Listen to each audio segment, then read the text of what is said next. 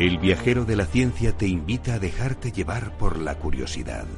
Abre tu mente a la infinidad de posibilidades del conocimiento, los datos, las pruebas, las teorías, la tecnología que cambiará el futuro. Todo cabe en un camino que se abre ante nosotros y nos despierta la necesidad de indagar en nuestro entorno y hasta en el último extremo del universo conocido. El viajero ya está en marcha.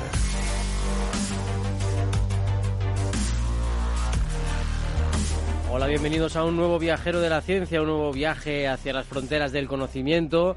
Hoy además entrevistamos a Natalia Larrea, que es becaria de la Caixa e ingeniera aeroespacial española, que ha comandado una misión simulada a Marte en el desierto de Utah. Conoceremos todos los detalles sobre estas misiones que son tan interesantes, desde lo más profundo a nivel científico hasta lo más cotidiano, ¿no? Que se come, que, eh, que se hace en una misión simulada a Marte. Además, tratamos otros temas como la crisis de la biodiversidad, un informe tremendo de la ONU sobre el daño que estamos haciendo los seres humanos al planeta, de cómo un laboratorio de robótica ayuda a niños con enfermedades neuromotoras y también sobre la primera autopista electrificada en Alemania para camiones. Esto es como hacer un tranvía, pero para camiones. Muy, muy interesante, ya veréis. Todo ello con el equipo más viajero. Hemos tenido a Sara Pozo ayudándonos en eh, la mudanza. A Ara Rodríguez con nosotros. ¿Qué tal, Ara? Muy buenas tardes. A Beatriz Álvarez, ¿qué tal? ¿Cómo estás?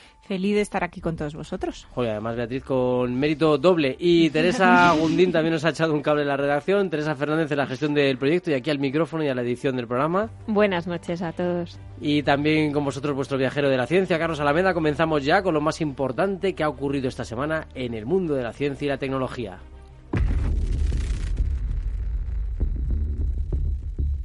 El viajero de la ciencia, Carlos Alameda. Un millón de especies de animales y plantas pueden extinguirse en pocas décadas si no se toman medidas urgentes, según un informe de la ONU. La naturaleza se deteriora a una velocidad nunca vista por culpa de nuestra demanda de más alimentos y combustible. Un 75% de los ecosistemas terrestres y un 66% de los marinos ya están gravemente alterados. Más de un 85% de los humedales que existían en 1700 se han perdido. El informe de 1.800 páginas asegura que esta tendencia se puede frenar, pero solo con cambios transformadores en todos los aspectos de nuestras interacciones con la naturaleza un material para ordenadores cuánticos con propiedades electrónicas desconocidas. Un equipo internacional de investigadores con participación de un centro de investigación vasco ha descubierto un material topológico datado de quiralidad, la propiedad que tienen los objetos de no ser superponibles con su imagen especular. Los científicos creen que será útil en las nuevas generaciones de ordenadores ya que mejorará el almacenamiento y transmisión de datos y reducirá el consumo de energía. Menos mal que no habéis visto, de hecho, cómo vamos a empezar el programa porque estábamos aquí todos con la mano izquierda, con la mano derecha, viendo qué era esto de una imagen especular. Y resulta que con la mano izquierda, evidentemente, tú no, no puedes imitar nunca la forma de la mano derecha por mucho que la gires. Y eso es el tema especular. Solo con un espejo puede quedar exactamente igual. Y eso es lo que tiene esta partícula. Ya os hablaremos de ella porque es muy curiosa y ayudará mucho en los ordenadores cuánticos. Otro titular, la obesidad crece más rápido en las zonas rurales que en las ciudades. En contra de lo que se creía hasta ahora, el incremento mundial del índice de masa corporal observado en los últimos 30 años se debe en gran medida a las poblaciones rurales, donde ha aumentado el consumo de alimentos procesados. Este estudio, publicado en la revista Nature, podría tener grandes implicaciones para las políticas de salud pública. Hallado el mayor kit ritual precolombino de plantas psicotrópicas. Algunos pueblos indígenas de Sudamérica preparan una bebida llamada ayahuasca a base de compuestos psicoactivos que provocan efectos alucinógenos. Un nuevo estudio demuestra que en las ceremonias chamánicas que hace de hace unos mil años ya se usaba este brebaje el análisis de los restos orgánicos de un atadijo ritual ha revelado la presencia de al menos cinco componentes estupefacientes.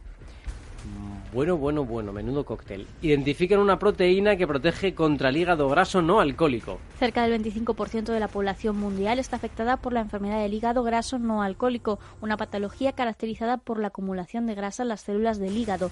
Un equipo de IRB Barcelona ha hallado en ratones una posible diana terapéutica para tratar esta enfermedad para la que en la actualidad no existen medicamentos.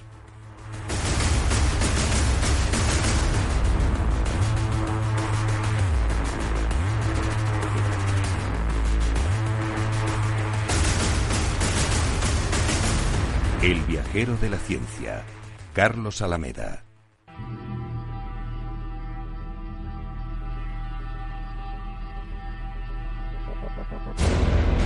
Los confines del universo explorado aguardan la llegada de nuestras naves.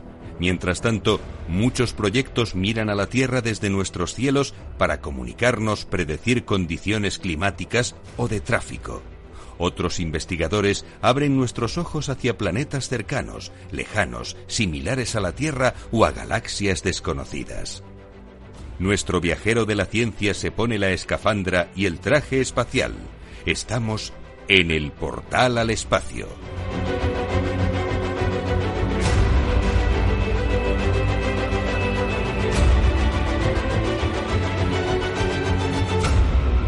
Hoy en el portal al espacio tenemos la suerte de poder contactar directamente con Canadá para pasar por el desierto de Utah, hablar también de Marte, o sea que nos espera un viaje realmente espectacular junto a la ingeniera aeroespacial Natalia Larrea, madrileña y que además es becaria de la Caixa y que ha conseguido estudiar un máster en la Universidad de McGill en Montreal gracias a esta beca de la Caixa obtenida en 2011, un máster sobre ingeniería aeroespacial y lo que nos ha interesado muchísimo es que ha trabajado como comandante en una misión simulada a Marte, en ese desierto de Utah. Hola, ¿qué tal Natalia? ¿Nos escuchas bien desde Canadá? Hola, buenas tardes. Sí, sí, os escucho perfectamente. Bueno, fenomenal. Imagino que estás eh, muy contenta con eh, esta, esta oportunidad tan enorme que, que has tenido de poder trabajar para esta Mars Society y estar en ese superproyecto de la estación de investigación en el, en el desierto marciano, que bueno, en este caso, pues es en, en Utah, en Estados Unidos, donde habéis desarrollado esa labor eh, tan interesante, ¿no? Imagino que, tendrás miles de recuerdos que se te, se te agolparán ahora mismo en la cabeza, ¿no? Sí, la verdad es que ha sido toda, ha sido una experiencia genial, ha sido toda una aventura. Y, sí, la, misión se desarrolló, ah, como has dicho, en el desierto de Utah, en el Mars Desert Research Station, eh, que es eh, una base que está en medio del desierto de Utah, en el que se realizan misiones análogas, en este caso simulando misiones a Marte. Entonces, de manera similar a una misión espacial, en, MDRS, en esta base, equipos de bueno, tripulaciones viven en aislamiento y se realizan diferentes proyectos de investigación. Y además muy interesantes porque, por ejemplo, uno que nos eh, suele interesar mucho a los que estamos en este mundillo de la ciencia y a la gente que nos escucha es comer, ¿no? Comer en el espacio, cómo, cómo se producen alimentos y cómo se producirían en un planeta que, que ni siquiera eh, conocemos a fondo, ¿no? Como es Marte. Pues eh, sí, la verdad es que es ah, muy, buena, muy buena pregunta. De hecho, uno de los, bueno, realizamos diferentes proyectos de investigación y uno de, los proyectos que, realizamos en colaboración con la Universidad de Florida, el Florida Institute of Technology, fue precisamente acerca del cultivo de plantas y, producción de alimentos. Entonces tomamos diferentes muestras geológicas del terreno allí de, Utah, eh, las tratamos e intentamos cultivar eh, plantas y alimentos. La idea es que en un futuro, ¿verdad? cuando se manden misiones tripuladas a Marte, tengamos que usar los, recursos de allí, digamos, el terreno de allí para poder cultivar, cultivar alimentos. Y mucha gente nos, eh, nos diría, ¿y esto imagino que primero se podría desarrollar en un laboratorio, en un, en un lugar cerrado, y luego se podría comenzar a plantar fuera? ¿Sería la radiación demasiado potente? ¿Qué, qué, discusiones científicas eh, habéis, eh, qué, sobre todo, qué conclusiones habéis llegado sobre este tema?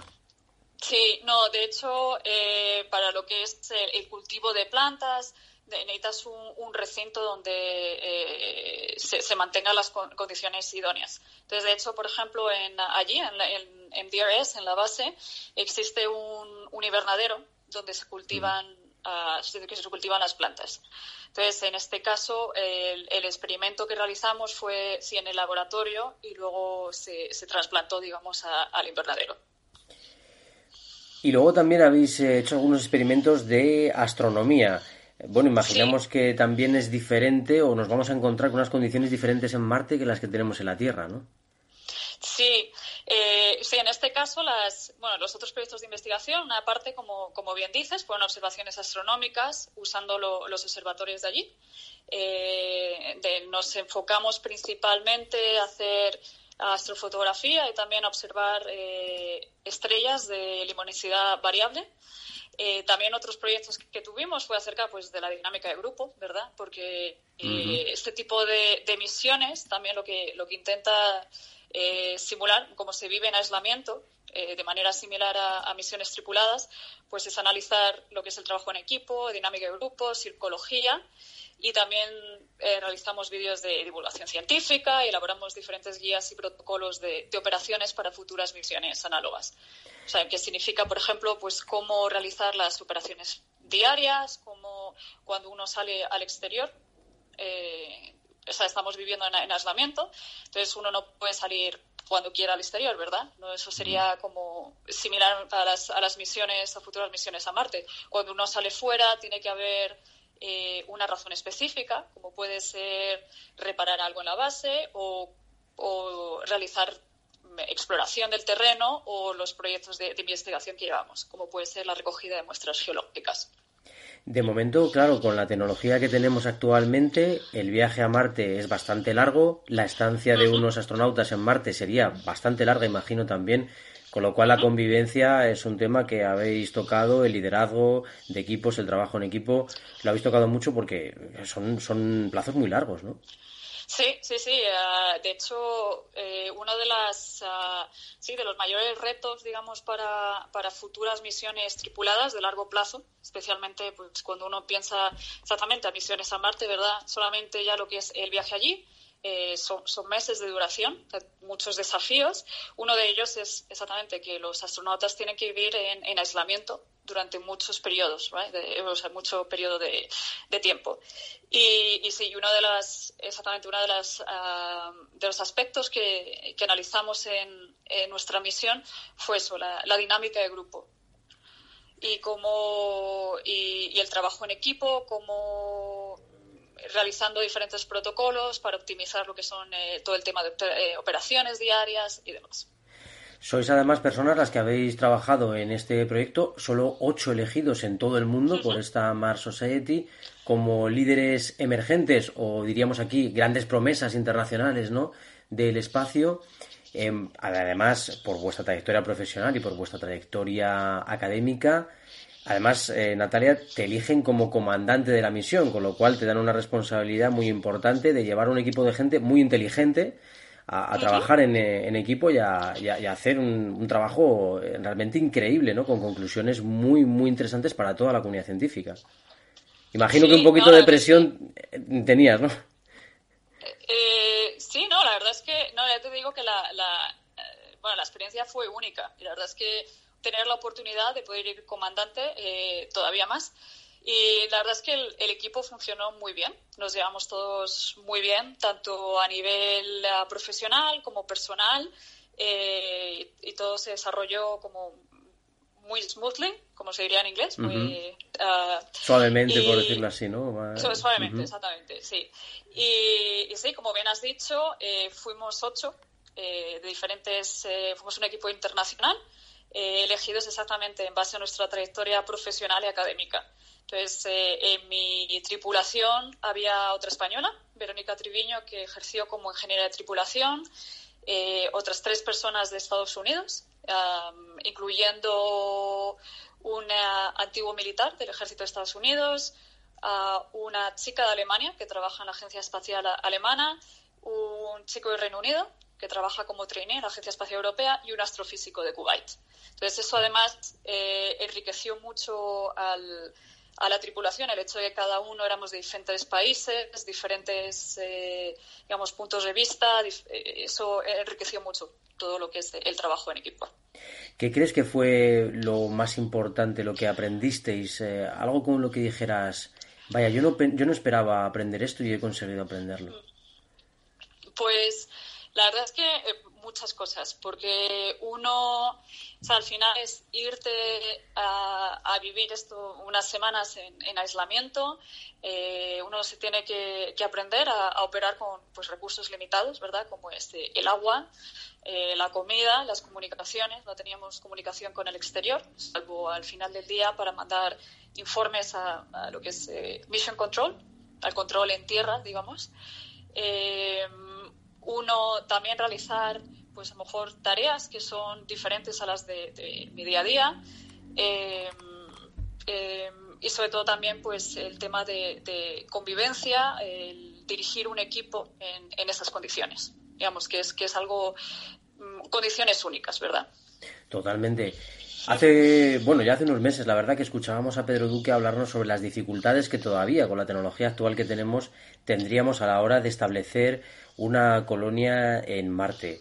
Eh, la Agencia Espacial Europea y otras agencias tienen también idea de establecer algún tipo de estación de investigación en la Luna, por ejemplo. Sí. Eh, más o menos, ¿qué previsión manejas tú que conoces un poquito y que además eres asesora eh, especializada y consultora especializada en este sector? ¿Cuánto tiempo crees que tardará la humanidad en conseguir una base en, en la Luna o, en Marte? Pues eh, es muy buena pregunta. El, plan actual global bueno, como bien has dicho, todavía para que se realicen misiones tripuladas a Marte queda tiempo. Queda tiempo para ello. Exactamente, hay muchos retos que tenemos que entender más en detalle y desarrollos tecnológicos que se tienen que producir. Entonces, eh, el plan actual de, casi todas las agencias espaciales y también de numerosas empresas privadas es eh, establecer una presencia sostenible en la Luna en la próxima década, lo que incluye también la construcción de, de una estación espacial, así digamos, alrededor de la Luna, eh, lo, que, lo que le llaman Lunar Orbital Platform Gateway, eh, esos, los planes es eh, exactamente volver a la Luna, crear esa presencia sostenible en la próxima década como paso intermedio a futuras misiones tripuladas a Marte en algún momento de la década del 2030. El papel de los robots aquí también es muy importante, ¿verdad, Natalia? Ya tenemos algunos robots en Marte, también en la Luna. ¿Crees que eh, tendremos que acostumbrarnos a que en nuestro equipo eh, tengamos, eh, bueno, pues como un ejemplo en algunas películas ya ha salido, ¿no? algún robot con el que interactuar continuamente, con el que obtener información y trabajar juntos? Sí, es, es, una buena observación. De hecho, exactamente las misiones robóticas que, que hemos mandado hasta ahora y que mandaremos todavía pues, a la Luna, a Marte, a otros cuerpos planetarios, son muy importantes para, que, para seguir aumentando nuestro conocimiento científico acerca de, eh, acerca de, esto de, las condiciones, por ejemplo, en el caso de Marte, pues eh, en Marte, ¿verdad?, en el planeta, eh, que, sirven bueno, sirven por una parte para aumentar el, conocimiento científico acerca del sistema solar, de, la historia del universo, ¿verdad? Y también como eh, es importante como paso intermedio a futuras misiones tripuladas. Y sí, en un futuro, de hecho, cuando comentaba que, se quiere desarrollar una presencia sostenible en la Luna, se ve tanto de la parte de misiones tripuladas también como misiones robóticas. Entonces, sí, como bien dices, será una interacción entre, entre tanto sistemas robóticos como eh, sistemas tripulados. Qué interesante y la verdad que también imagino que tenéis que manejar una serie de tecnología muy puntera. Eh, entre ellas, por ejemplo, eh, los, últimos robots que hemos enviado a Marte tienen alguna de las tecnologías más punteras que tenemos para desarrollar experimentos en el suelo y en el subsuelo, eh, en búsqueda de minerales y en búsqueda de esa señal, de esa huella de vida que, andamos buscando como locos porque nos gustaría muchísimo bueno, pues saber que, ha habido vida o, incluso encontrar algún tipo de vida. No sabemos qué tipo, pero algún tipo, ¿no? Exactamente, exactamente. Sí, es como es lo que me refería cuando te decía que cuando estas misiones son muy importantes exactamente para, para seguir aumentando, ¿verdad? El, el conocimiento científico. Y como también bien dices, eh, las misiones en exploración espacial llevan tecnología muy puntera. Entonces, eh, se crea mucha, mucha innovación, muchas nuevas tecnologías que, de hecho, luego tienen aplicaciones también en otros sectores, ¿verdad? Exacto, y que vienen fenomenal también para ir conociendo mucho más nuestro, nuestro territorio eh, y nuestro sistema solar. Eh, Natalia, ya por último, nada, bueno, primero felicitarte por, por esta misión y ya por último también comentarte y preguntarte, aquí en España se está haciendo mucho hincapié en animar ¿no? a, a la mujer en la ciencia, ¿no? a las eh, personas, a las estudiantes que nos están escuchando ahora mismo y que no saben qué carrera hacer o que están a punto de decidir si hacen el bachillerato eh, de, una rama o de otra. Y bueno, pues siempre, siempre que entrevistamos a alguna científica, pues le preguntamos un poquito qué mensaje podría dar a esas chicas que están a punto ahí de pensárselo y que dicen, pero encontraré en la ciencia una carrera, una experiencia vital, profesional realmente apasionante, podré conseguirlo y bueno, pues que finalmente se puedan decidir hacia un lado o a otro. ¿Qué les dirías para animarles? Pues yo les diría, bueno, soy una apasionada, ¿verdad?, de la, ciencia e ingeniería y para mí estudiar ciencia e ingeniería es, eh, es entender el por qué y cómo funcionan las cosas. Eh, es, como digo, son campos apasionantes. Eh, mi consejo es que si lo están dudando, vayan a por ello, que crean en sí mismas. Eso es lo más importante de todo, que crean que pueden marcar la diferencia y alcanzar todo lo que quieran hacer. Pues Natalia, con ese mensaje nos quedamos y te agradecemos muchísimo que hayas estado desde Canadá aquí con nosotros en el Viajero de la Ciencia. Muchas gracias a vosotros.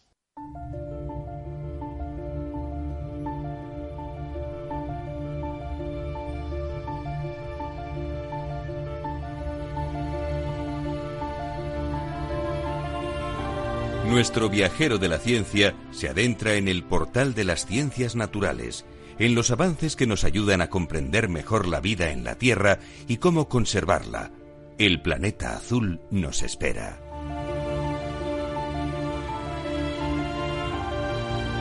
El planeta azul, que sigue siendo azul, pero que pierde cada vez más colores, lamentablemente, por una pérdida de biodiversidad que, según la ONU, es catastrófica. Un declive sin precedentes, el ser humano como amenaza, esos son algunos de los titulares que hemos podido leer tras darse a conocer este informe de la ONU sobre biodiversidad, en el que habla, para dar un dato, de que un millón de los ocho millones de especies animales y vegetales existentes están ahora mismo amenazadas de extinción y podrían desaparecer en algunas décadas, nada más. Hay cinco factores directos que inciden en este desastre que se han acelerado en los últimos 50 años. Y según las investigaciones, el primero de ellos sería el cambio en el uso de la tierra y el mar. Actualmente tres cuartas partes del medio ambiente terrestre y alrededor del 66% del marino se han visto significativamente alterados por la acción humana. Es decir, que vamos poco a poco explotando eh, eh, estos recursos y acabando con ellos y alterándolos, ¿no? También con nuestras estructuras, ¿no? Luego hay un tema que es la explotación de organismos, por cierto, eh, otra cifra, el 33% de los recursos pesqueros marinos son explotados a niveles insostenibles desde 2015. O sea, estamos explotándolos, llevamos años explotando el mar de una manera absolutamente insostenible. Luego también está el cambio climático, por supuesto. Innegable.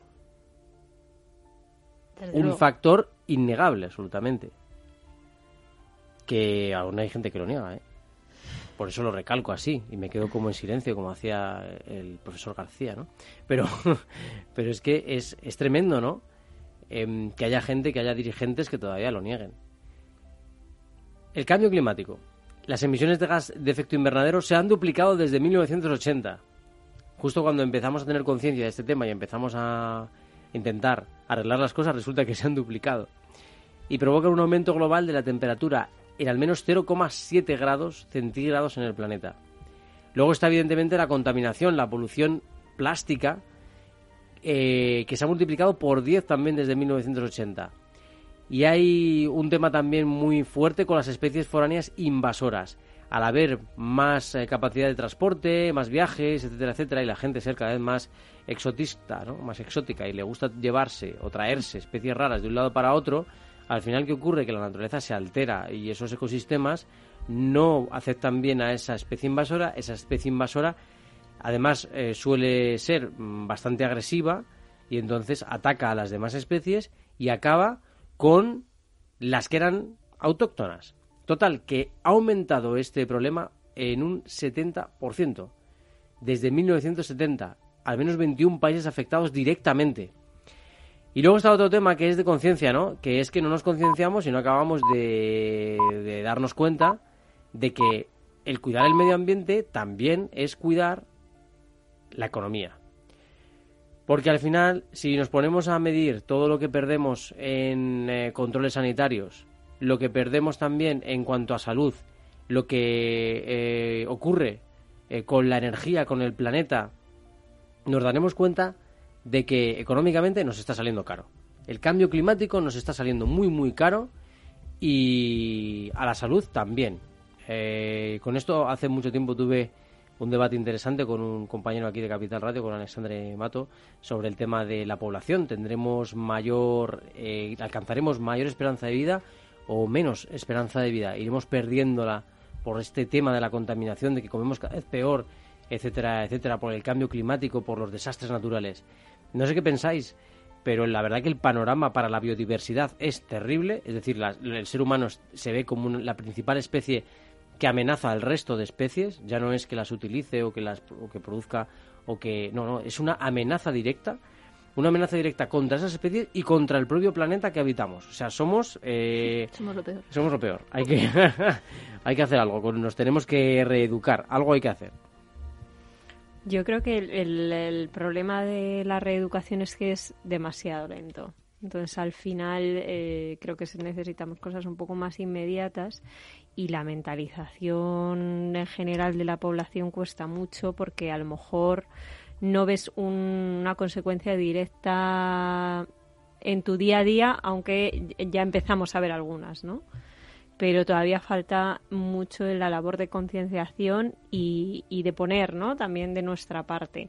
Luego también muchas cosas que te generan muchas dudas de, por ejemplo, pongo un ejemplo, esto es muy tonto, ¿no? Pero todo el tema del reciclaje. El tema del reciclaje todo el mundo al final un poco se cuestiona, pero realmente tú haces el reciclaje y ese reciclaje se mantiene?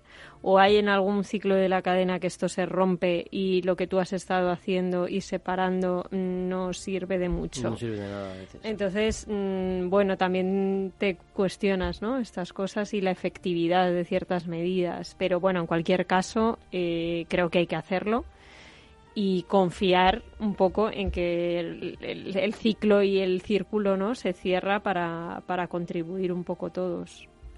Igualmente, aunque el, precisamente el, ciclo del reciclaje en algún punto no se cumpla y, de hecho no se cumple en muchas ocasiones, pero parte porque a veces es que el reciclaje está incluso mal hecho, eh, cosas que consideramos que tienen que ir a cierto cubo no van, eso ya rompe la cadena, pero también creo que es una es importante que, que aunque se rompa la gente siga reciclando como una fe ciega en que eso va a ir a algún sitio para darse cuenta lo mismo de la cantidad de residuos que genera de plástico o de cartón o de lo que sea.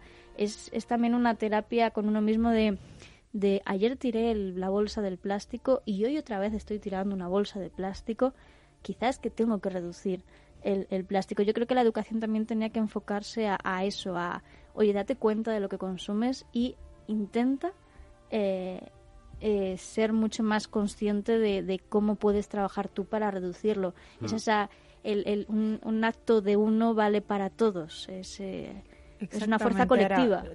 precisamente quería comentar eso. Eh, cuando estaba diciendo Tere sobre la concienciación colectiva, es decir, nosotros tenemos que empezar por uno mismo, por los valores, por la educación que nos que nos transmiten nuestros padres, nuestros profesores, pero eh, luego está la conciencia social. Es decir, si realmente desconfiamos de que el sistema eh, funcione, pues vamos mal.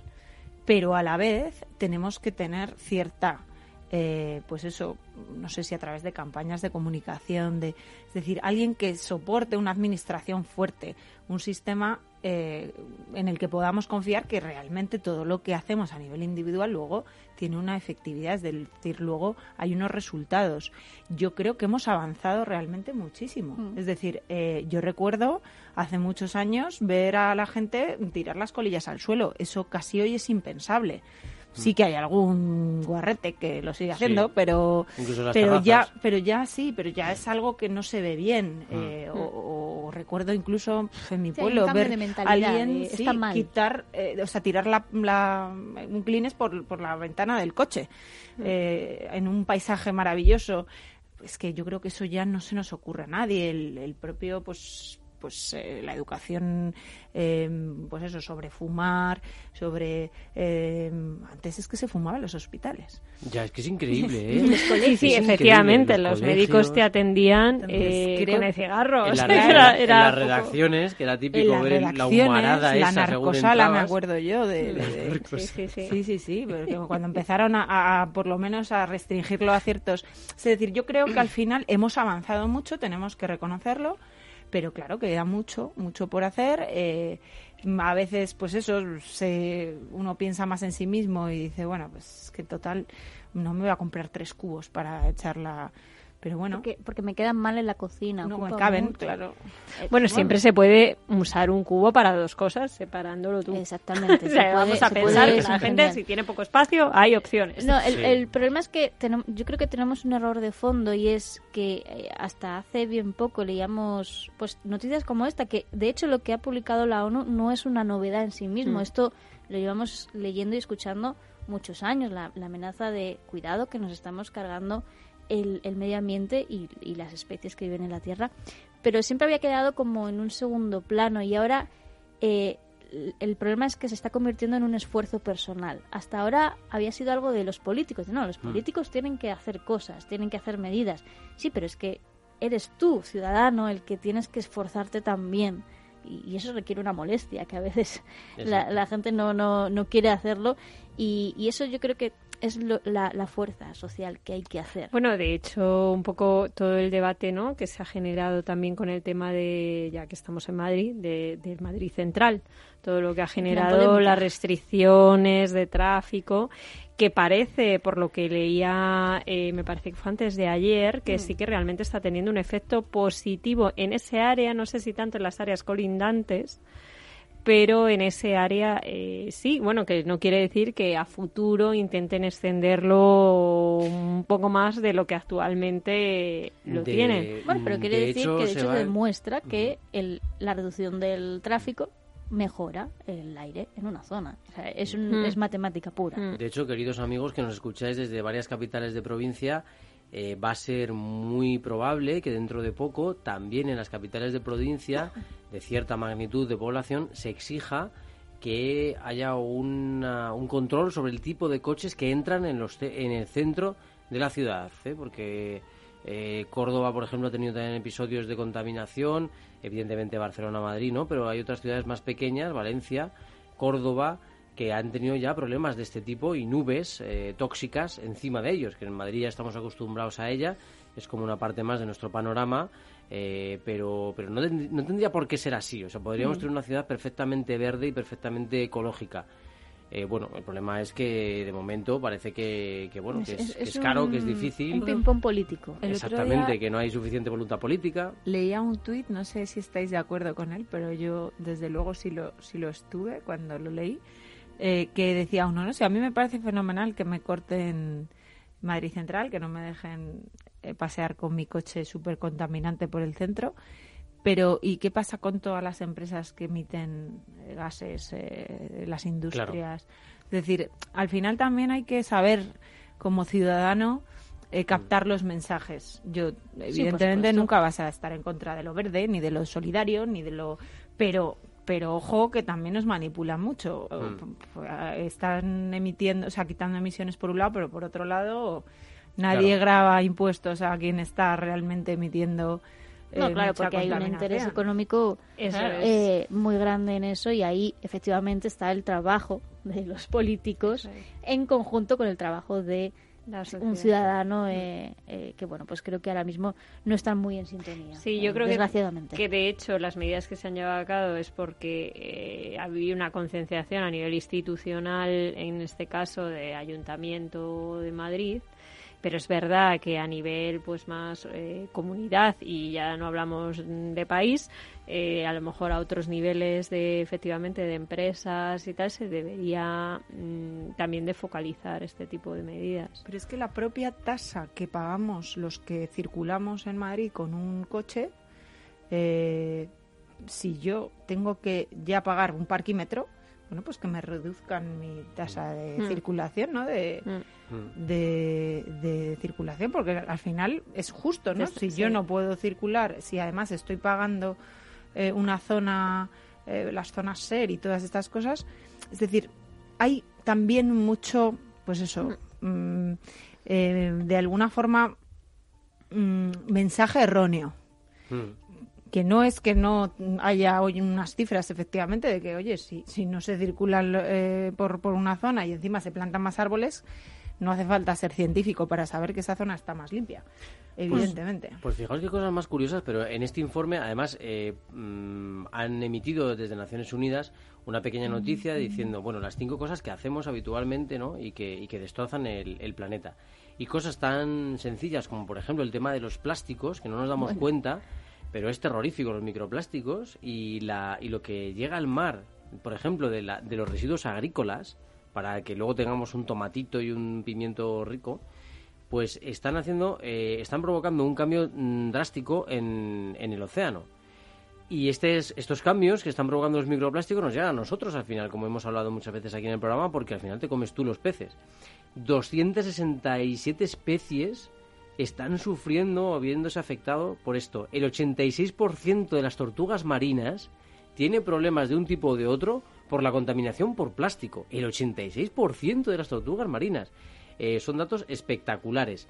Eh, pero también el 44% de las aves marinas y el 43% de los mamíferos marinos. Es decir, es, es que el mar lo estamos utilizando prácticamente como basurero, vertedero.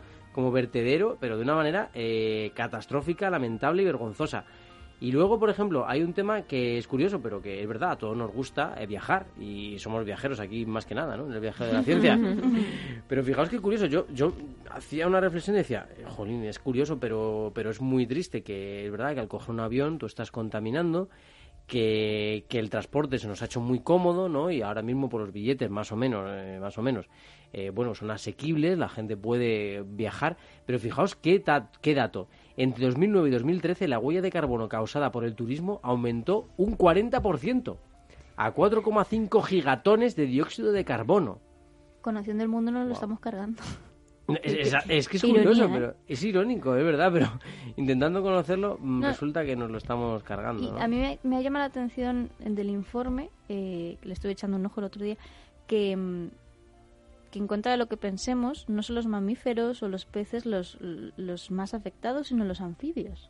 Sí, los anfibios, los pobres, están que son saliendo muy los, mal. los peores de, de la lista, porque Muy pensamos en extinción de especies y yo pues me imagino un mundo sin, sin elefantes o, o sin jirafas, que es algo eh, que sería muy triste porque bueno, al final son animales muy bonitos y, y, y que, que, bueno pues al ser tan grandes llama mucha la atención pero pero los lagartitos y estas cosas chiquititas eh, al final son muy necesarias para el ecosistema y son los más perjudicados de hecho ya hablamos de los dragones de Komodo que Sí. los estaban eh, robando para, para el, el tráfico, para tenerlos en casa. ¿Quién quiere tener un dragón de Komodo en casa? Por favor, es que eso no es un perro. Es un animal peligrosísimo y enorme. O sea, es que es increíble, ¿no? La verdad que. eh, la verdad que es impresionante. Eh, por ejemplo, dicen que se han sacrificado más de 100 millones de hectáreas de bosque tropical. 100 millones de hectáreas de bosque tropical eh, sacrificadas por la agricultura intensiva. Mm, el 25% de los gases de efecto invernadero proviene de la deforestación. Es decir, de lo que hacemos para cargarnos el bosque. Aparte de lo que evitamos, claro, porque ya nos hemos cargado el bosque, pues ya es po- imposible tener un pulmón ahí, ¿no? Vivo. Eh, no sé, es que la verdad que vas leyendo datos y datos y es tremendo. La mitad de los arrecifes de, los arrecifes de coral se ha perdido desde finales del 19, del siglo XIX. La mitad. Es que eh, eh, es impresionante, parece... mm, Yo, yo no sé qué sí. necesitamos para, para convencernos de esto, ¿no? De verdad, no sé qué necesitamos, eh, qué estudios necesitamos para convencernos de, de que esto de que esto va, va mal, va mal, la verdad, y, y es triste decirlo, y sé que se pierde audiencia diciendo estas cosas, yo qué sé. Eh, pero es así, es que es, es cierto, ¿no? Lo estamos haciendo mal y tenemos que Bueno, hacer no queremos escucharlo, Carlos, yo creo, muchas veces. Mm. Eh, Sí, Y- nos y- resulta lejano. en- sí, en cierta manera es como, bueno, Bueno, eso- tampoco es- eh, no estás viendo, a- nosotros aquí no estamos viendo el mar todos los días, otros sí, obviamente, ¿no? Y no sí, pero tampoco ve- ese ves el mar contacto. bonito, y- pero es en el fondo del mar donde efectivamente Sí. eh, Claro. ocurre todo. Y, y a los que tienen empresas, que es lo que comentaba Bea, eh, también les da un poco igual. Mientras las cuentas vayan como Mm. tienen que ir, ¿para qué me voy a preocupar de- del medio ambiente? Yo haría escarnio público. Pues Sin eso más. estaría muy y ya bien. está. Y ya está. Sí, habría que decir, las empresas más contaminantes son estas. Una bueno, de lista- hecho ya sali- salieron las del IBEX eh, 35 y, y había se señalaron se señaló a, a un gran grupo de empresas Sí, eh, pero más por lo contaminantes. Sí, por lo bajini, pero pero yo haría un al igual que se hace escarnio con los morosos, pues Sí. escarnio con los contaminantes en general, así. Bueno, y por depende de qué morosos. Sí, también. Oye, bueno, podríamos la lista se incluso- publica, Sí, es sí, pública. Estaba pensando que podríamos gamificarlo y hacer una especie de lista, ¿no? Y a ver quién contaminaba menos, ¿no? Entonces tú fu- y fueras, eh, a nivel particular sería muy costoso, pero a nivel particular sería ver un poco quién va contaminando menos, ¿no? Y que te picaras con el vecino de al lado o con el que tuvieras al lado de la lista. El y panadero contra el "Mm, charcutero. Esta semana voy a, esta semana voy a contaminar menos, esta semana voy a reciclar más, voy a ganar Claro, más puntos en pero este por juego, ejemplo, ¿no? en eso sí que me parece bueno el sistema de eh, pagar menos por el parquímetro si tu coche es menos contaminante. Bueno, de hecho pero si es ¿qué eléctrico ocurre? no pagas. Claro, pero ¿qué ocurre cuando seamos todos eléctricos? Entonces habrá que plantearse el no usar coche. Claro. Y ya está. O- Exacto, sí. Sí. Entonces es que al final las medidas también tienen que ser sostenibles. claro. Porque, bueno, pues oye, insisto, estamos avanzando y creo que hay que ser positivos, pero, pero la concienciación, como has dicho antes, Tere, lleva muchísimos años. También habrá que Pero- potenciar una forma de producir energía eléctrica Sostenible. renovable y sostenible, claro, porque actualmente... Claro, y luego aparte que yo creo que cosas que ahora a lo mejor pueden creerse que sean sostenibles a la larga por un cambio de circunstancias pueden también dejar de serlo. Entonces al final también es un continuo reinventarse y estar ahí y eso mm, también conlleva un esfuerzo que efectivamente no todas las empresas ni, ni todo ni Estado ni instituciones quieren hacerlo. Entonces, bueno, es un Es camino por recorrer. Sí. Sí, Pero sí. Comentaba el tema del coche. Yo creo que sí que está habiendo un cambio de mentalidad porque ahora mismo si, eh, si ves gente joven no se está comprando coche. Muchos ni siquiera tienen el carnet de conducir. Ahí hay, yo creo un cambio de, de, de para qué voy a comprarme un coche que son gastos, Mm, mm. gastos continuos. Y tanto gasto. Mm. Eh, si puedo alquilar un coche que probablemente sea eléctrico, lo cual está muy bien. Yo creo ahí está el, el cambio generacional de diferencia La entre economía colaborativa Sí, nos ayuda también nuestros a ser más padres y- y, y la siguiente generación de nuestros padres era inconcebible no tener un coche. Sí. Eh, Era, era lo primero que se compraban antes que la casa.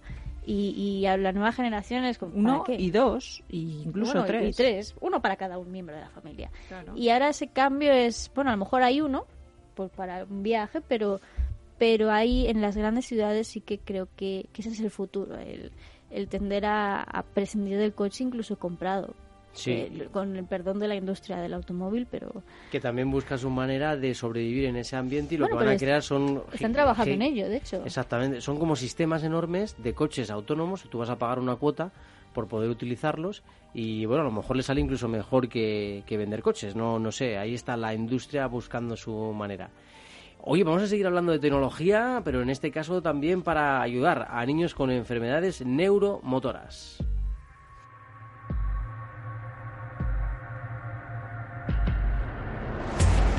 Entramos en el portal a la tecnología, un mundo de bits, datos, cables, antenas, biónica, inteligencia artificial y realidad virtual. Un mundo dominado por impulsos electrónicos creados por el ser humano para mejorar la vida en el planeta.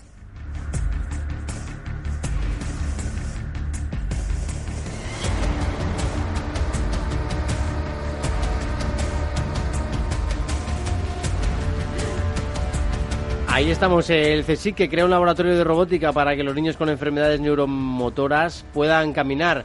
Eh, qué buena noticia, ¿verdad? Estoy emocionada con esta noticia. Si es que yo os la quería contar, eh, bueno, pues así en forma de historia, eh, bueno, pues muy bonita, que el pequeño Álvaro hace, hace justo un año, en octubre de, eh, bueno, un poquito menos de 2018, se hizo famoso, no sé si os acordáis, como el superhéroe que había podido caminar, pese a que eh, todo indicaba que no, sus neurólogos pues no, no le daban casi ninguna esperanza en que pudiese volver a, a caminar. Todo, todo fue gracias al exoesqueleto pediátrico que la científica Elena García Armada había creado para, para darle esta nueva oportunidad a Álvaro, que tenía una atrofia medular espinal. Este proyecto, que en su día mm, fue pionero en España, eh, hoy es una tecnología patentada internacionalmente y hace unos días eh, ha sido publicada, digamos, presentada públicamente por el CSIC em, y de la mano de esta científica Elena García Armada, que por un lado creó eh, una empresa llamada Marcy Bionics, que por cierto merece la pena, os digo, entrar en su web y ver los vídeos de los niños explicando cómo han cambiado sus vidas gracias a este exoesqueleto, ¿vale? Eh, y por otro lado, de la mano del CSIC, donde ella misma trabaja, que lo que ha hecho es crear este eh, laboratorio de robótica para dotar a los enfermos neuromotores de cierta autonomía para desplazarse. Ojo, no solamente es para, para niños, ¿vale? Eh, o menores eh, de 14 años, sino que esta tecnología también se está desarrollando ya para adultos. bueno, pues esa era la buena noticia que os quería traer hoy. Eh, la presidenta del CSIC, Rosa Menéndez, eh, inauguró eh, el, pasado martes, 7 de mayo, este centro con intención de convertirse en, un centro de referencia a nivel europeo en nuevas terapias basadas en, la asistencia por robots. Qué interesante, Así qué que, bueno, pues me encanta no solo hablar de contaminación, sino compartir con vosotros este tipo de avances que, que bueno, que ya os digo que si lo veis eh, con imágenes de vídeo mm, son realmente emocionantes. Pues sí, yo creo que podríamos traer también algún testimonio, la verdad, porque estas cosas positivas levantan el ánimo cuando tenemos que hablar, por ejemplo, de los temas que hemos hablado hoy, que son un poquito, eh, bueno, pues eh, dejar al ser humano en un lugar complicado por el tema de la contaminación, pero como se demuestra también somos gente increíble y hacemos cosas increíbles y estas investigadoras lo que están haciendo es eh, impresionante ¿no? Para poder eh, recuperar a estos niños con estas enfermedades neuromotoras y desde luego desde aquí nuestro apoyo, nuestro ánimo y, todo nuestro optimismo para, para, poder conseguir todos los objetivos que, que tienen. Ahí vea, Qué bonito, qué bonito. Me encanta, me encanta. Estoy motivada con el tema de los niños, no sé por qué. Vaya, no sé. Nadie lo esperaba. No, no, no. Me encanta porque cada día que tenemos a Bea es un regalo prácticamente en, esta, en estos momentos en los que nos encontramos. Oye, y además es curioso porque estábamos hablando antes también del medio ambiente y también tenemos una buena noticia, hombre. En Alemania han electrificado algunas autopistas para que de momento los coches, los camiones, perdón, puedan utilizarlas eh, como si fueran un tranvía, ¿verdad, Tere? Pues así es. Alemania se apunta a, bueno, pues a esta innovación en las carreteras eh, y es que mm, es responsable de buena parte de las emisiones de gases de efecto invernadero el transporte de mercancías. Para que os hagáis una idea, España, según los datos del Ministerio de Transición Ecológica, un 25% de las emisiones de gases de efecto invernadero proceden de este sector.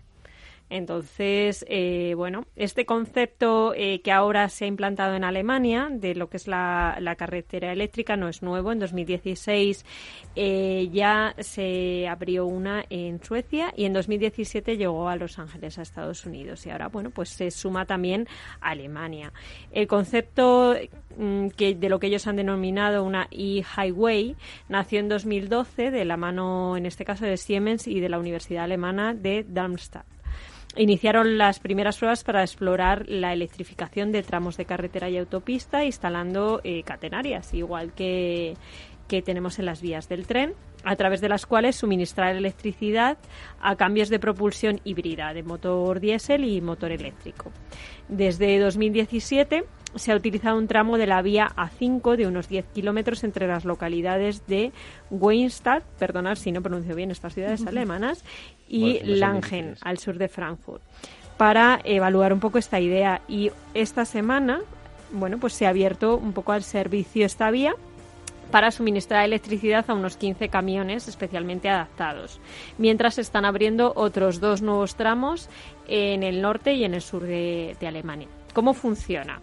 Bueno, eh, los camiones eh, adaptados se les ha instalado lo que se llama un pantógrafo retráctil, es decir, un sistema articulado de barras instalado en el techo del vehículo. Esto es lo que veías en los tranvías habitualmente antes. Eso es. La verdad que hay unos vídeos maravillosos en los que ves cómo se abre como una especie de capota en el camión y sale eh, estas barritas que se enganchan a la catenaria, básicamente. Entonces, bueno, eh, se extiende automáticamente las barritas entran, eh, cuando entran en este tramo de autopista electrificada.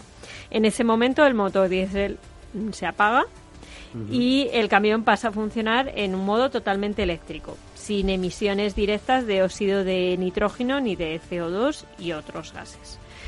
En el tramo, el motor diésel eh, en ese tramo el motor diésel solo se vuelve a encender para realizar eh, maniobras de adelantamiento, ¿no?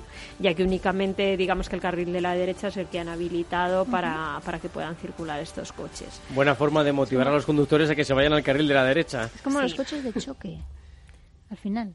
Que llevaban- llevaban la Es un poco, sí, es un poco ese punto, Sí, pero sí, bueno, sí, hay que decir que choque. permiten a otros vehículos que, que se pongan también en ese carril eh, para si quieren ir, no hay ningún problema en ese sentido.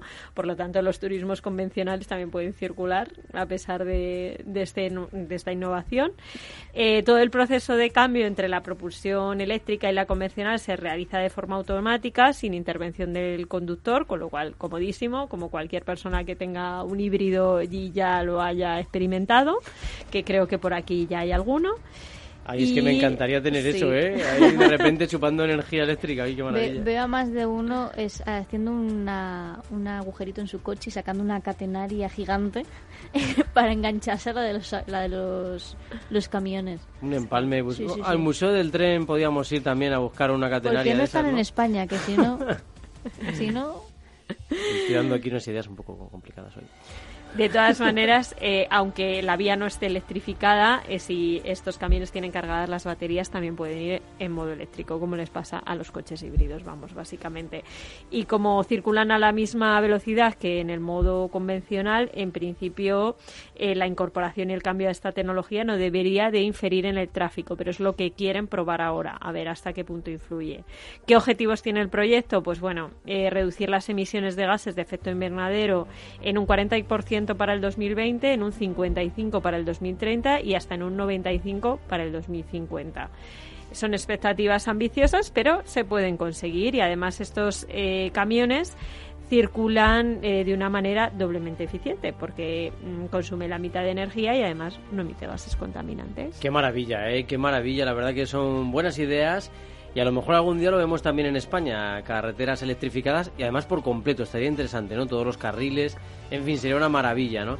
Pero bueno, ya, ya veremos a ver, porque habría que ver también cómo se cómo saca provecho alguien de esto, ¿no? Habría que ver de qué manera alguien eh, saca el dinero, ¿no? Pero bueno, eh, ya sabéis que aquí en el Viajero de la Ciencia, gracias chicas por estar hoy aquí con nosotros como siempre y también a, a Sara y a Teresa Gundín que no han podido estar hoy, pero nos han echado un cablecito también por, eh, por la redacción. Y ya sabéis que a vosotros, a los seguidores, a los que estáis ahora mismo siguiéndonos y viéndonos, eh, que os eh, mandamos un saludo y que para seguirnos tenéis el Facebook, si buscáis El Viajero de la Ciencia, en Twitter, arroba Viajero Ciencia, en capitalradio.es, en tus aplicaciones favoritas para descargar podcast y también puedes enviarnos un audio de WhatsApp al teléfono 687-050-600, pero decid que, es para, que, decid que es para el Viajero de la Ciencia. Te esperamos en el próximo viaje, ya sabéis que nos mueve solo, solo, solo la curiosidad.